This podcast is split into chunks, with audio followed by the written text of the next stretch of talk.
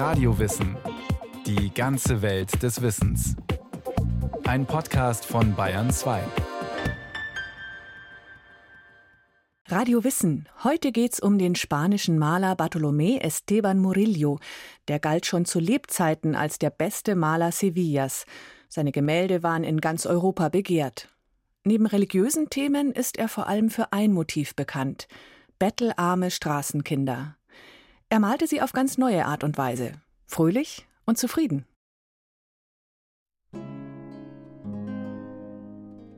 Zwei ärmliche, etwa achtjährige Jungen. Sie befinden sich in einer dunklen Ecke oder einer Toreinfahrt. Ihre Hemden und Hosen sind schmutzig und zerrissen. Schuhe haben sie keine an. Einer von ihnen sitzt auf einem kleinen Holzbänkchen, der andere hat sich direkt auf den Boden aus festgetretener Erde niedergelassen. Sein Bein ist so angewinkelt, dass man seine Fußsohle sehen kann. Sie wird gewissermaßen zur Eingangstür ins Gemälde und empfängt mit einer präzisen Darstellung von altem, frischem und schon wieder abgelaufenem Dreck. Das Gemälde stammt von dem in Sevilla lebenden Maler Bartolomé Esteban Murillo. Nur wenige Jahre nach seiner Entstehung 1650 kauft es der Kurfürst Max Emanuel von Bayern als eines der ersten Bilder seiner wachsenden Kunstsammlung. Aber warum? Warum kauft einer der ranghöchsten Adeligen der Zeit ein Bild mit zwei Straßenkindern darauf? Kinder, die niemand kennt, aus einer fernen Stadt. Noch dazu war das Gemälde sehr teuer. Murillo war schon zu Lebzeiten einer der bekanntesten Maler Europas. Irgendeine Bedeutung müssen die Straßenkinder für den hohen Herrn gehabt haben. Man weiß eben furchtbar wenig über diese Bilder und das macht ja auch ihren Reiz aus. Wir wissen nicht, wer war der Auftraggeber. Wir wissen nicht, wie ist Murillo jetzt wirklich auf die Idee gekommen, Kinder zu Protagonisten zu machen, diese besondere Form des Kinderbildes zu entwickeln. Das sind alles Rätsel. Sagt die Kunsthistorikerin Dr. Elisabeth Hipp. Sie ist Referentin der Alten Pinakothek in München. Doch so arm und verwahrlost die Kinder auf dem Bild auch sein mögen, sie wirken zufrieden und vergnügt. Und? Sie essen. Einer der beiden hat den Kopf in den Nacken gelegt und lässt tiefblaue Weintrauben von oben in seinen Mund gleiten. Sein Begleiter hat eine Honigmelone auf den Oberschenkeln liegen, von der er mit einem Messer Stücke herausschneidet. Vor dem hellen, fast weißen Fruchtfleisch bilden seine schwarzen Fingernägel einen wunderbaren Kontrast. Er hat gerade ein großes Stück Melone abgebissen. Seine Backen sind voll und an der Wange klebt noch ein kleiner Kern. Neben den Jungen steht ein ganzer Korb mit weiteren Trauben. Also Sevilla war eine wichtige Handelsstadt, ein ganz wichtiges Handelszentrum vor allem auch was den Handel mit Amerika anging, mit der neuen Welt. Und deswegen waren dort so viele ausländische Händler auch ansässig, die dann halt temporär in der Stadt tätig waren. Die andalusische Stadt Sevilla hatte sich im 16. Jahrhundert zu einem der wichtigsten Handelszentren der Welt entwickelt. Über den Fluss Guadalquivir war die Stadt mit dem Atlantik verbunden. Sie besaß das Monopol über den Handel mit Übersee. Amerigo Vespucci und Ferdinand Magellan hatten von hier aus ihre Entdeckungsreisen gestartet. Als Tor zur neuen Welt lockte Sevilla Arbeiter, Händler und Geschäftsleute aus ganz Europa an. Kunst, Architektur und Handwerk blühten. Dutzende, ja hunderte Kirchen und Klöster wurden gebaut. Doch gerade ihr Ruf als Sprungbrett ins Glück brachte auch Probleme mit sich. Die Stadt zog viele arme Menschen an, die sich in der neuen Welt ein besseres Leben erhofften. Für die Reise nach Sevilla hatten sie oft ihr letztes Geld ausgegeben. Mit leeren Händen warteten sie auf die Aufnahme auf ein Schiff. In der Zwischenzeit und womöglich für immer verdingten sie sich als Tagelöhner.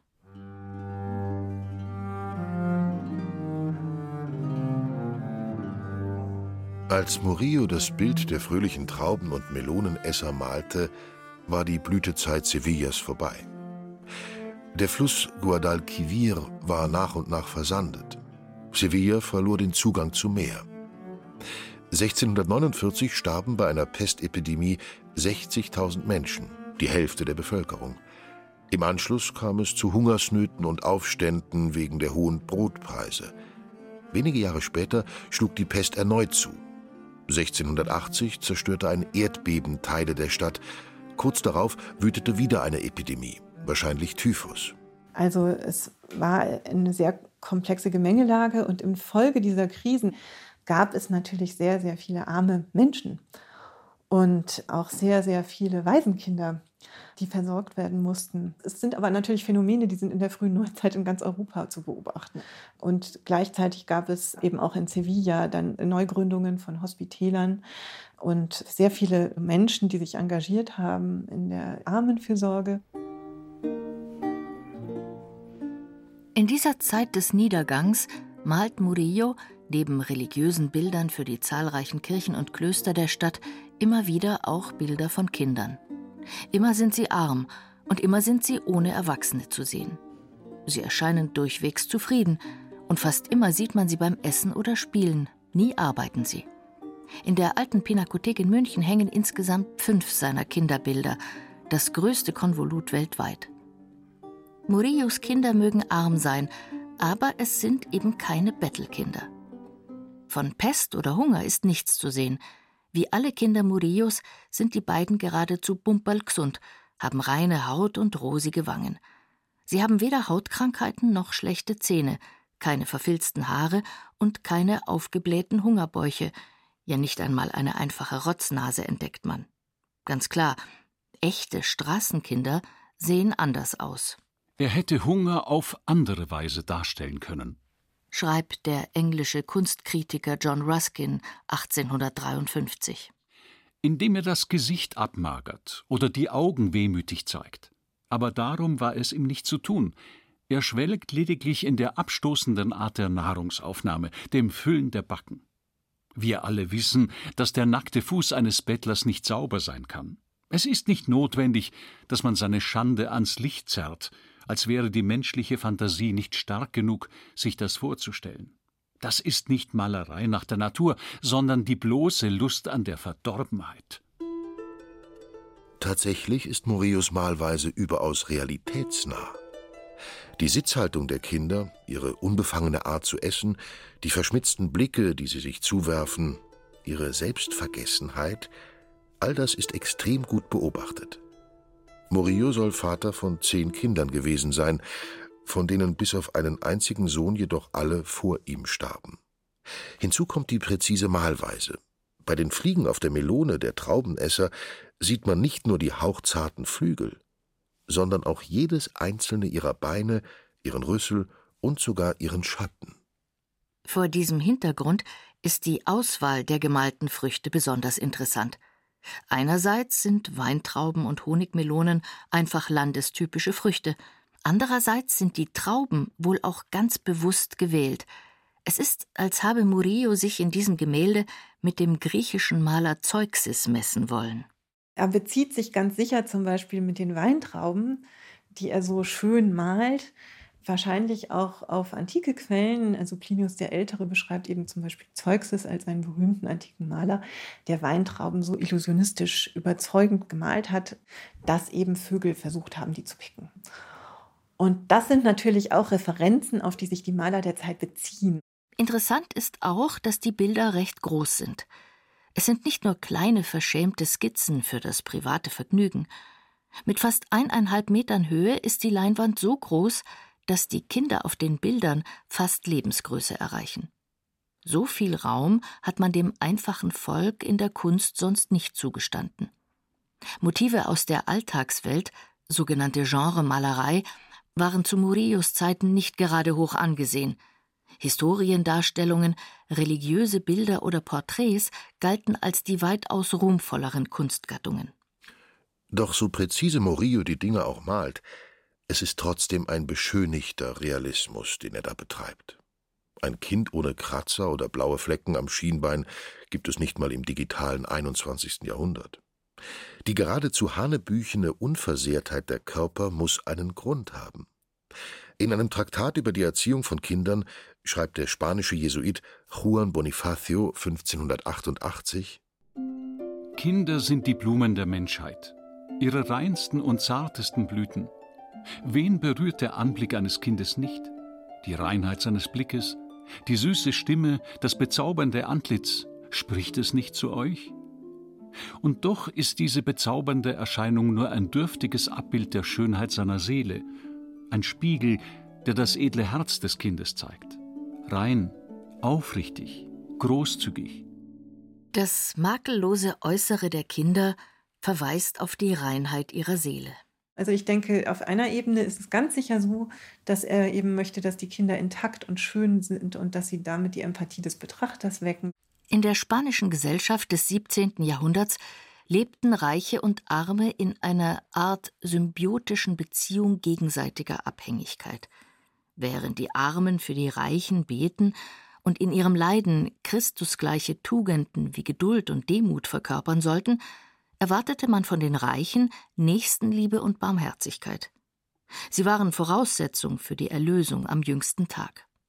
Armut war damit ein notwendiger und gottgewollter Bestandteil der christlichen Gesellschaft. Ohne Arme konnte kein Reicher in den Himmel kommen. Das Elend der Armen ist die Medizin der Reichen, hieß es schon damals. Es gab unzählige Überlegungen, wie man die Armut lindern könne. Hunderte karitative Laienbruderschaften entstanden, man verteilte Brot, baute Hospitäler und wusch Füße. Aber nie ging es darum, die Armut abzuschaffen. Da ging es auch immer um das Seelenheil derjenigen, die sich da engagiert haben. Und man hatte damals in diesem Weltbild auch die Vorstellung, dass natürlich der Arme ganz besonders wertgeschätzt werden muss, weil er dem Reichen die Möglichkeit gibt, Armosen zu geben und damit gute Werke zu tun und damit eben sich die Gnade zu erarbeiten, die ihm dann sein Seelenheil sichert. Hinzu kam noch die Vorstellung, dass Christus in der Gestalt notleidender Menschen gegenwärtig sei.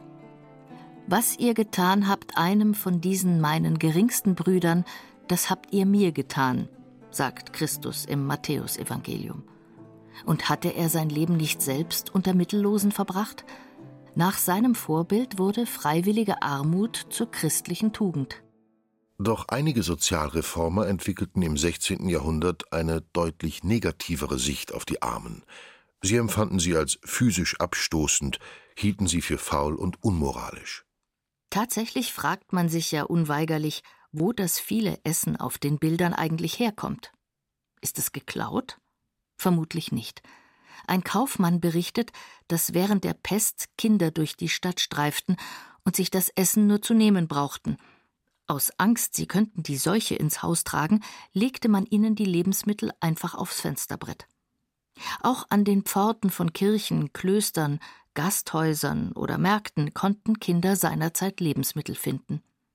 Trotzdem vermitteln Murillos Bilder natürlich ein vollkommen idealisiertes Bild der Armut. Das waren immer Konstruktionen und das sind natürlich gesammelte Skizzen und Beobachtungen und vielleicht auch arrangierte Szenen, die er da darstellt und keine dokumentarischen Wiedergaben von den Kindern in den Straßen von Sevilla.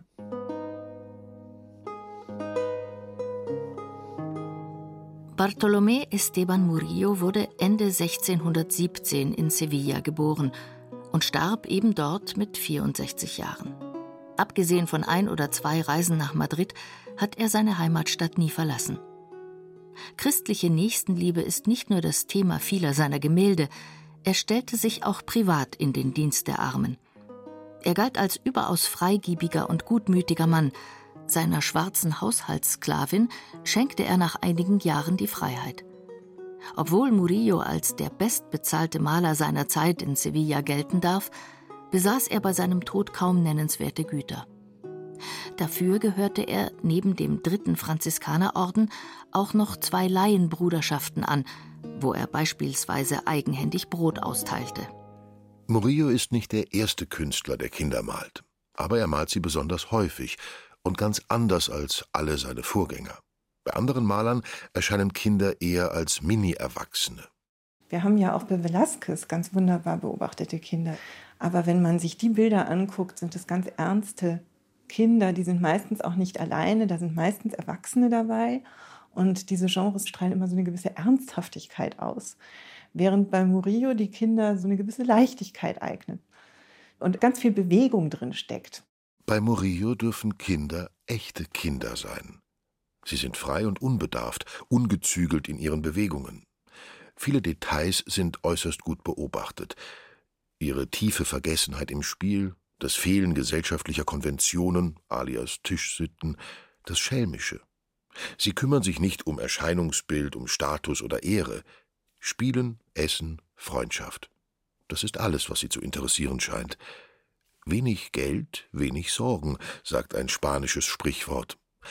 Reiche Sammler liebten diese Bilder voller Gefühl mit ihren warmen Farben und dem weichen Pinselstrich. In ganz Europa riss man sich um Murillos Bilder. Zeitweise wurde sogar ein Exportverbot für seine Werke verhängt. Neben Kindern zeigen seine Gemälde auffällig viele Wohltäter.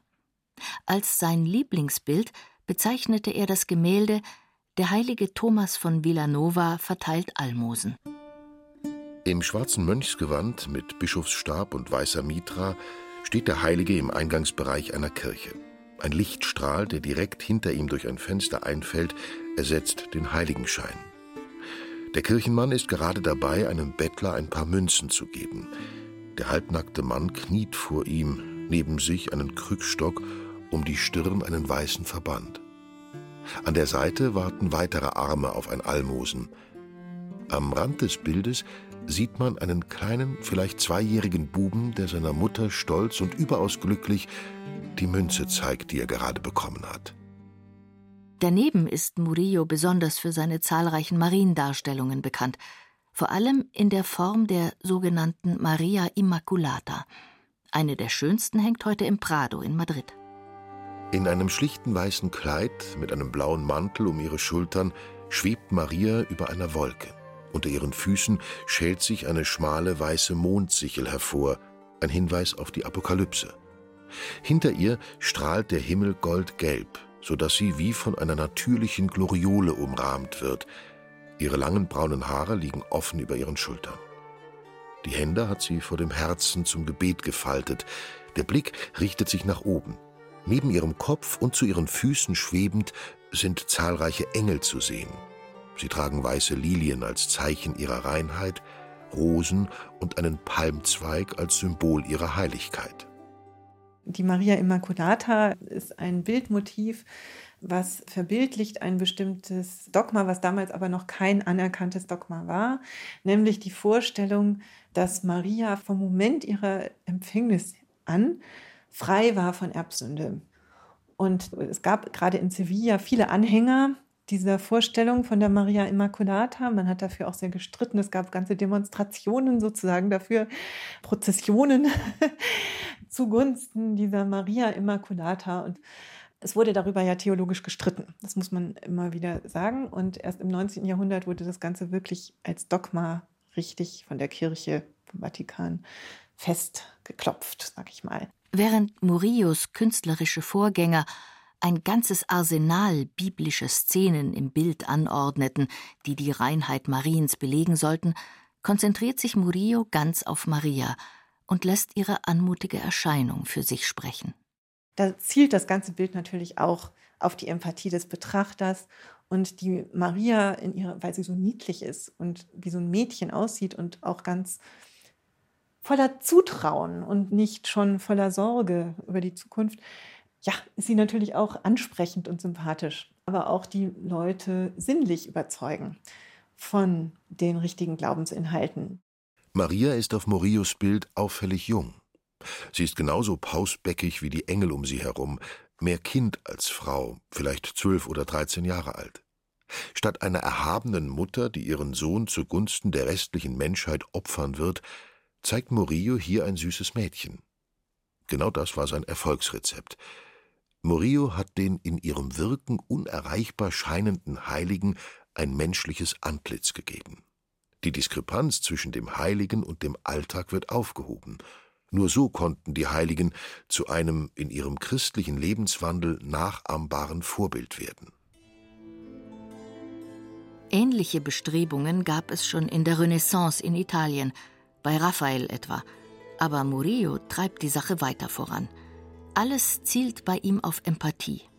Auf Spendenplakaten gilt dieses Prinzip bis heute.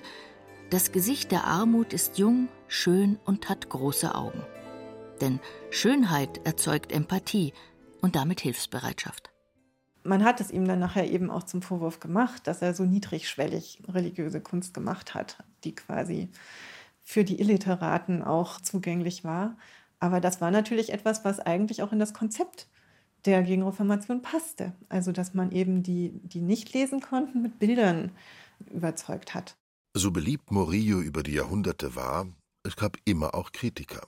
Wie schon John Ruskin im 19. Jahrhundert fällt 1923 auch der deutsche Kunstkritiker Julius Meyer Gräfe ein hartes Urteil. Murillo belastet das Konto Sevillas. Der große Schinken im Dom, die Reihe im Museum, die sechs in der Caridad. In keinem einzigen ein nobler Laut, der auch nur auf den Versuch, sich über das Allerbanalste zu erheben, schließen ließe. Man blickt in seine Bilder wie in schlecht gelüftete Stuben mit deutschen Plüschmöbeln aus dem Jahre 70. Der kunstsinnige Kurfürst Max Emanuel von Bayern muss die Sache anders gesehen haben. Bald nach den Trauben- und Melonenessern kaufte er ein weiteres Bild von Murillo, die Buben beim Würfelspiel, die heute auch in der alten Pinakothek hängen. Zwei Jungen haben sich auf ein paar zerbrochenen Treppenstufen niedergelassen und spielen mit Würfeln. Wieder dienen ein abgewetzter Schuh und die nackte Fußsohle darunter als Einstieg ins Bild. Wieder steht ein Korb voller Quitten und Zitronen herum. Kleine Münzhaufen zeigen, dass die Kinder um Geld spielen. Tief konzentriert blicken sie auf die Würfel. Vor allem der vordere Junge wirkt angespannt. Ein genauerer Blick auf seine linke Hand erklärt warum. Er verbirgt etwas. Betrügt offenbar. Ein dritter, etwas kleinerer Junge steht daneben und beißt gedankenverloren von einem Stück Brot ab.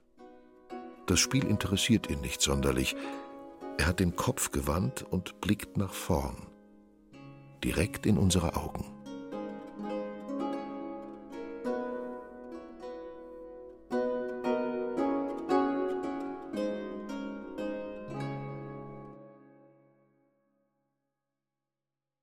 Das war Radio Wissen, ein Podcast von Bayern 2. Autorin dieser Folge Julie Metzdorf. Regie führte Sabine Kienhöfer. Es sprachen Irina Wanker, Stefan Wilkening und Martin Vogt. Technik Susanne Herzig, Redaktion Nicole Ruchlack. Wenn Sie keine Folge mehr verpassen wollen, abonnieren Sie Radio Wissen unter bayern2.de slash podcast und überall, wo es Podcasts gibt.